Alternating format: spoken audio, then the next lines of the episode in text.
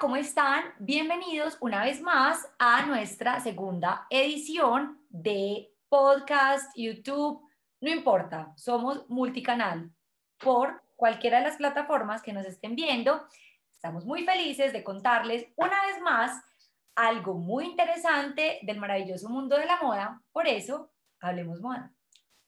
Hola, hola a todas, ¿cómo están? Efectivamente, están en Hablemos Moda, nuestro nuevo proyecto de la consultora S08. Y aquí les habla sus creadoras, Alexandra García y Natalia García. Yo me encuentro en Madrid, España, y Nati se encuentra en Medellín, Colombia.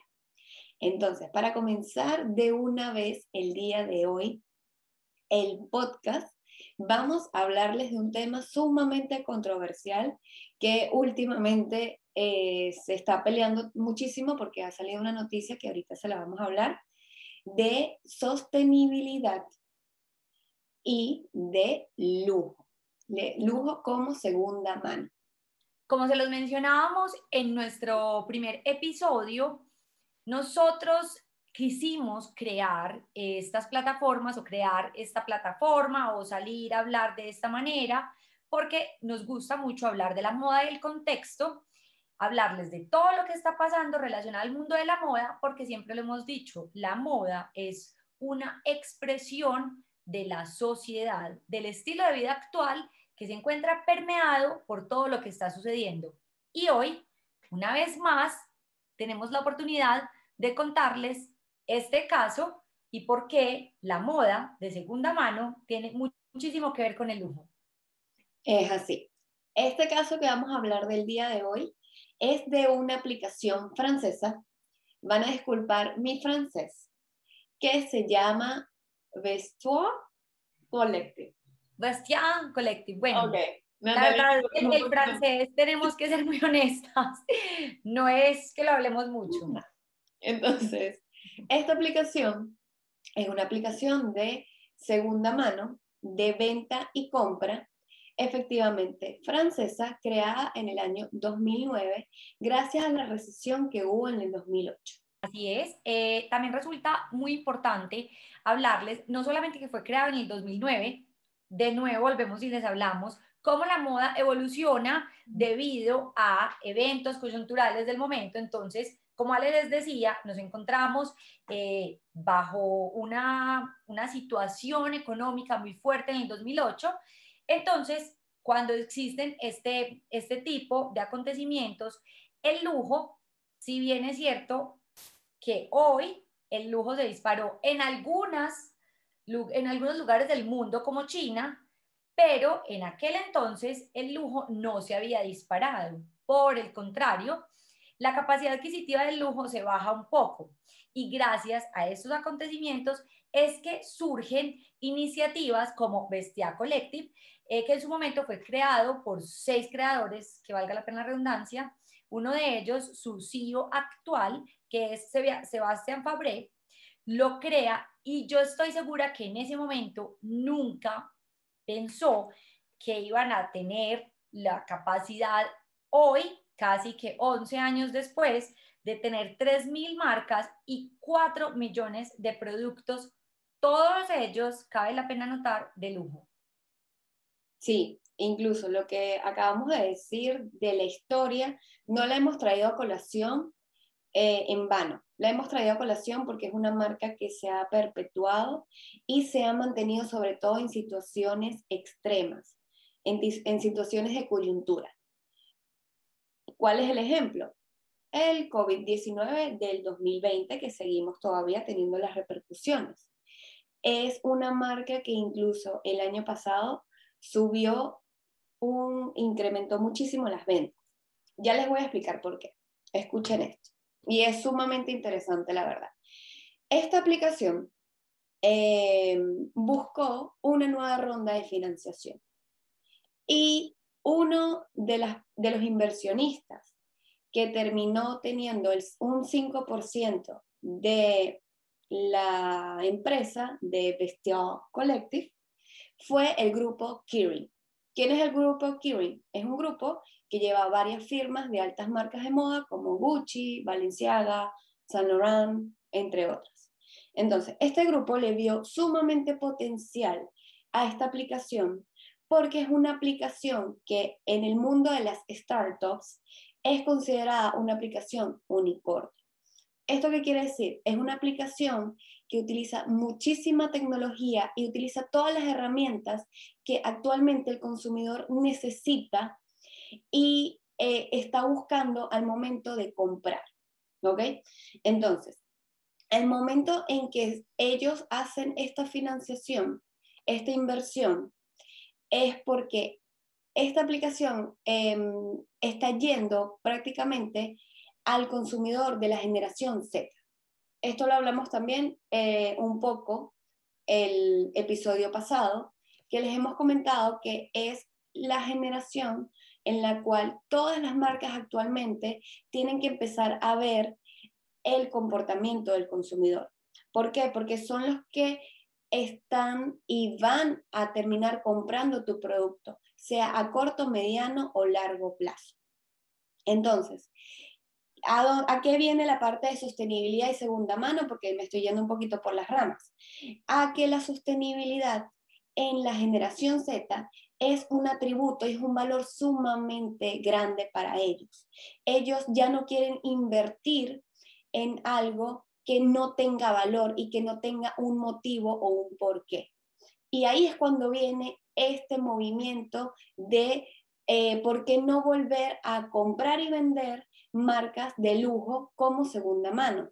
Esto hace que al momento de que tú compres un producto de lujo, no únicamente estás comprando una prenda, sino estás haciendo una inversión que a lo largo vas a poder vender y a la vez, y que su valor no va a, bajar el 100%, porque como les hablamos, es una aplicación donde tú puedes encontrar bolsos sumamente eh, icónicos como el Birkin o el Kelly de Hermes, que haces una fila grandísima que tienes que, anotarte para poder mm, eh, obtener uno. Entonces, a eso es lo que vamos. O sea, son plataformas que no únicamente hay gran lujo, también hay, eh, cuando no es tan lujo, ¿cómo lo podemos decir, Nati?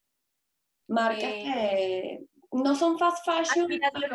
Son marcas, son marcas aspiracionales, son marcas que tienen algunos caracteres de lujo, que tiene, tiene cierto, eh, algunas eh, aplicativos importantes que se encuentran en el lujo, pero que son un poco más asequibles al público. Entre ellas, por ejemplo, tenemos un Michael Kors. Entonces, entonces son marcas que son, si bien es cierto, son muy buenas, pero que todavía hay gran parte de la población que no puede eh, adquirirlas. Detrás de, de Vestia Collective hay un gran número de personas analizando, les voy a contar esto porque estoy seguro, estoy segura que en algún momento se lo plantearon, hay un gran equipo muy especializado revisando pieza a pieza que estas no sean copias, porque en el mercado de las copias se consiguen copias perfectas que pasarían perfectamente por original, qué pena que les repita la palabra, pero es para aclararles que la perfección a la que se puede llegar una copia es inevitable que caiga a las manos de sus compradores. Entonces, para verificar que las personas adquieran un producto de calidad y que sea original, existe un gran número de profesionales detrás. Además, recordemos que el lujo no es apto, no, no es apto, es apto para todos, pero no es eh, asequible. Entonces, de alguna manera, hablar de segunda mano es hablar de la democratización de la moda y hablar de la economía y cómo hacemos parte de la economía circular, un tema muy en tendencia por estos días en los que ya no estamos hablando de unas producciones masivas, sino cómo podemos volver a darle un nuevo uso a un producto y que su vida no sea, su vida útil no sea tan corta. No solamente tenemos entonces Vestiaire Collective, que es de hecho considerado como el net aporte de las marcas de lujo de segunda mano. Incluso hay que, sí. sí, Nati, no, para agregarte algo. Eh, hay que tener muy en cuenta de por qué un grupo tan grande y de, de unas marcas de lujo tan importantes se sí, se vieron, o sea, dieron, dijeron, ok, esta aplicación yo necesito incluso contribuir y formar parte de. Eso no es porque ellos quisieron y un día se despertaron y dijeron, ay, mira, esta aplicación me gusta. No, es porque hicieron un estudio de mercado tan arduo y vieron lo que está diciendo Nati de que efectivamente las marcas de lujo no son accesibles para todo el mundo y por la coyuntura que estamos viviendo, las personas no tienen la capacidad económica igual o están pasando un momento em, eh, sumamente difícil, ¿no? A nivel profesional, a nivel económico lo estamos viendo. Entonces, al momento de hacer todo este tipo de investigación, se aceleró muchísimo en el 2020 todo el tema de segunda mano. Incluso este grupo, el grupo Kirin, ellos esperan que en el, este año 2021 todo el universo de segunda mano suba exponencialmente un 21%, crezca. Y para el 2023 crezca un 27%. Eso es muchísimo. Entonces, al momento en que ellos dicen, ok, yo tenemos una aplicación en la cual está utilizando todas las tecnologías, le está llegando a experiencia al consumidor también, porque eso es muy importante, saber qué es lo que quiere ahora las nuevas generaciones, cómo están comprando. Y ahí es cuando ves que la parte de sostenibilidad y la parte todavía de, de inspiración, no, de aspiración, se unen por completo y crean un concepto espectacular de compra y venta de segunda mano donde todo es ganar, ganar. De verdad, Canati, que a mí eso me parece espectacular. O sea... Y hay casos de éxito, no solamente esta Bestia Collective, eh, hay una película o una serie o libro, les voy a recomendar, de hecho se hizo la serie a partir del libro, se llama Girl Boss, la encuentran en Netflix, o si quieren el libro de Sofía Amoruso, es la historia de ella, es una autobiografía en la que ella narra cómo su, su negocio tan exitoso que es Nasty Gal, empieza haciendo venta a través del canal de eBay de productos de segunda mano. Entonces es un negocio que no es nuevo, de hecho los tenemos que remontar hasta los años 50, pero es otra alternativa o es, es como otro referente que tenemos para darles y mostrarles cómo la segunda mano también hace parte de la moda, hace parte de las tendencias y ha sido caso de éxito y cómo esta hace que el lujo sea mucho más eh, democrático, cómo llegue a muchas más personas. De hecho, encontramos que una persona como Sofía Moruso estuvo en la lista de Forbes de una de las personas más ricas del mundo y su marca estuvo avalada casi que en unos 3 mil millones de dólares. Entonces es un negocio no solamente muy prolífero, sino que, eh, vuelvo y le repito, entra en la onda de la economía circular, una tendencia que se afianzó en los espacios o en los eventos coyunturales del mundo, el 2008, que fue una crisis, el 2020, que el 2019-2020, que es otra, y retornando al crack del 29 en los Estados Unidos, cómo a partir de ahí surge el modelo de la ropa de la ropa o artículos de lujo de segunda mano. Sí, esto tiene que ver con todo lo que sea actualmente el mercado de compra-venta está siendo exponencial y es por la coyuntura que estamos viendo. De verdad que, como dijo Nati, en, igual lo que pasó con esta aplicación que surge también en momentos de crisis, es en ese momento en que nacen las más grandes ideas, la verdad, y es cuando se nota y cambia muchísimo, esto es muy importante, el pensamiento del consumidor cambia al 100%. Y por eso es que nosotras nos hacemos tanto, tanto énfasis en por qué los acontecimientos cambian muchísimo este mundo de la moda. Porque es que nos va guiando, porque tú puedes pensar que que es lo que nos pasó el año pasado a la mayoría de las marcas. Teníamos unas tendencias pautadas, teníamos una visión del consumidor pautado y llega todo este tema de la pandemia y efectivamente tuvimos que hacer reset. Todas las marcas tuvieron que volver a investigar, volver a saber qué es lo que estaba, ponerse en los zapatos de los consumidores. A ver, entonces por eso es que hay, tenemos que estar tan de la mano. Y también hablamos tanto del mundo de la sostenibilidad porque efectivamente es un tema que hemos venido escuchando desde hace muchos años y lo hemos dejado pasar. Lo hemos dejado pasar pensando siempre que eh, la sostenibilidad es únicamente un tipo de textil o que la sostenibilidad es sumamente costosa, pero no nos hemos dado cuenta que cada vez eh, los consumidores sí quieren saber de, de qué tipo de, de marca estás comprando, qué tipo de producto, quién está detrás. Por eso también las volvemos a las grandes casas de lujo, porque hoy queremos hablar del lujo sobre todo, el, por eso es que el lujo se está humanizando muchísimo. Todas las marcas están intentando formar un poquito más parte del street style de las personas. Están intentando formar parte del, sí, del estilo de vida de cada uno, porque ya eso de que seas aspiracional ya tampoco está funcionando del todo. Entonces, vean cómo están ellos trabajando para poder llegar a prácticamente todo el público o aquel público que han podido perder a lo largo de los años también. Algo que es muy importante aclararles es cómo las casas de lujo del mundo han sido las mismas culpables y las creadoras de estas, de estas casas de segunda mano, de estas alternativas de segunda mano.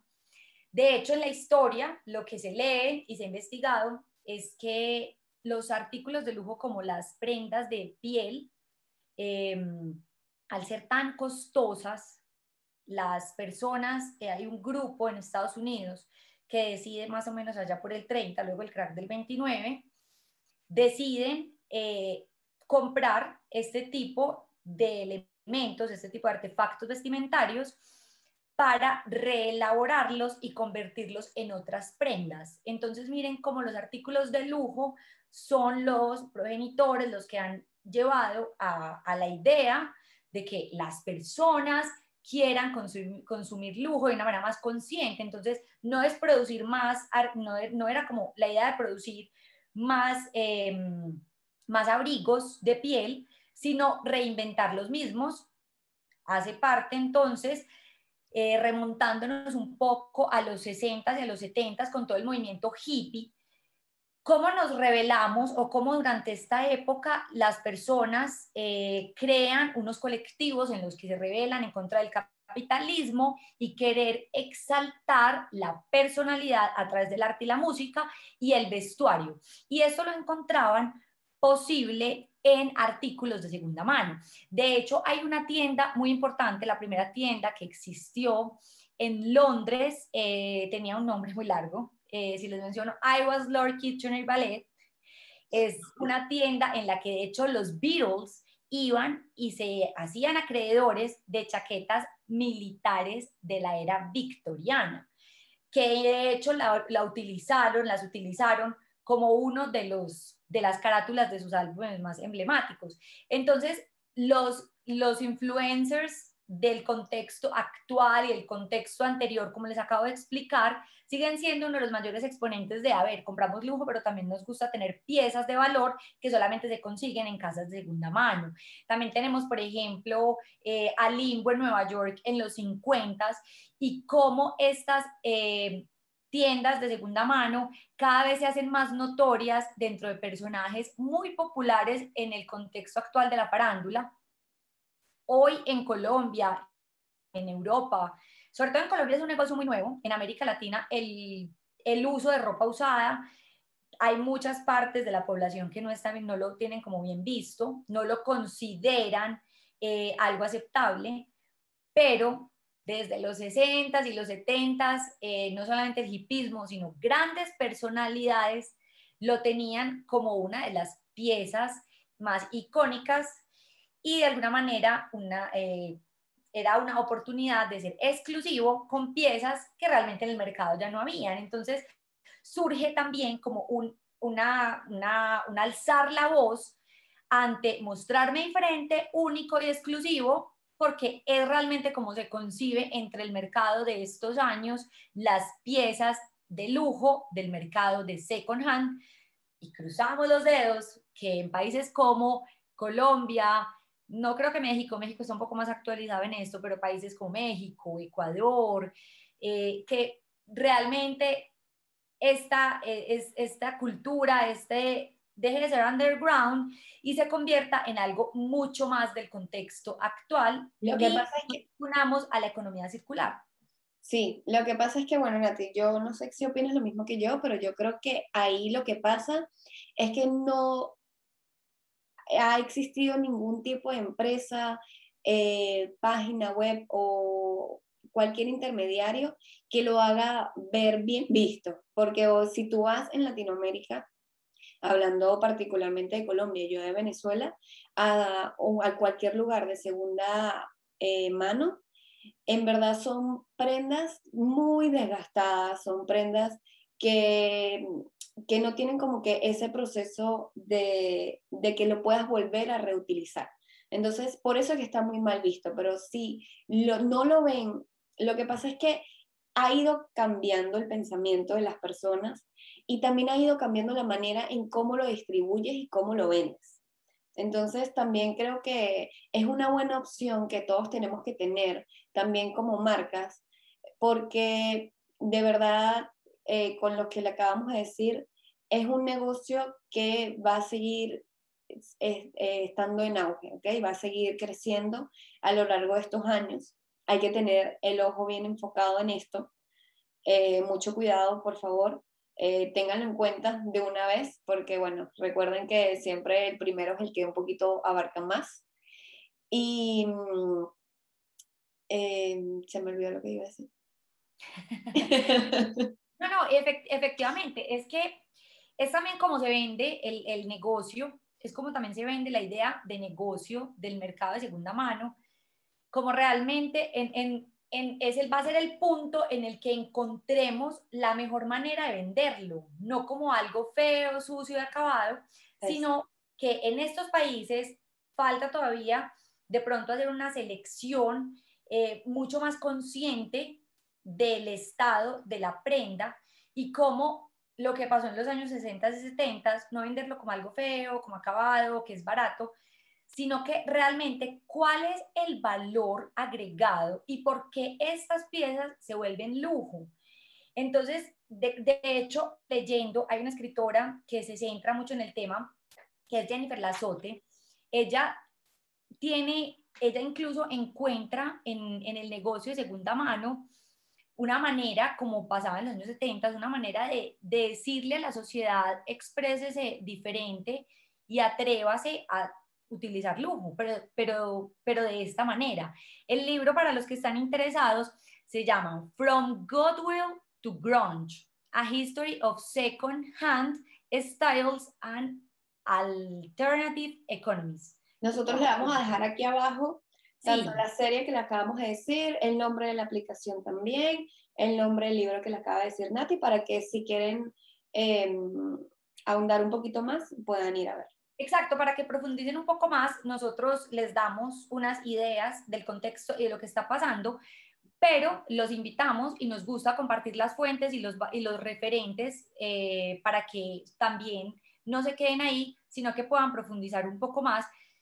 Y es una invitación a que consumamos moda consciente. La moda no se ha terminado, las tendencias nunca se han terminado, estas simplemente evolucionan y dan una respuesta a un acontecimiento social. Es así, las tendencias nunca mueren, nunca. Eso téngalo sumamente presente y la moda tampoco. Eh, bueno, prácticamente va, va ligado de la mano, ¿no? Esperemos que el día de hoy hayamos resuelto un poquito de las interrogantes que tengan con respecto al mundo del lujo de segunda mano y de la sostenibilidad, el por qué están unidos, el por qué cada vez ah, la brecha que hay entre ellos está siendo un poquito más eh, pequeña. Y que bueno, aquí estamos para ustedes, estamos intentando traer cada semana noticias y temas que sean que estén primero actual que ustedes puedan incluir en sus marcas y que tengan conocimiento y números y casos reales, porque nosotros nos gusta eh, al momento de hacer todas nuestras masterclass que realizamos, al momento de hablar con nuestros clientes, darles ejemplos de casos reales para que ellos vean cómo lo podrían aplicar en sus marcas o si son simplemente eh, adictos a la moda, les gusta la historia, también estamos aquí para ustedes para que puedan aprender con, junto a nosotras, porque nosotras semanalmente seguimos aprendiendo. Así es. Gracias por estar una vez más en uno de nuestros episodios. Esperamos lo hayan disfrutado y aprendido muchísimo, tanto como nosotros, preparándonos este tema. Espero se encuentren muy bien y nos sigan para todo el informe de modas, tendencias y toda la actualidad respecto a este tema que tanto nos apasiona en nuestro perfil de Instagram S08-consultora. Y si nos están viendo por YouTube, por favor, sabemos que es muy cliché, pero denle like suscríbanse y si pueden comentar. Así que les mandamos un besote enorme. Nos vemos el domingo que viene. Chao.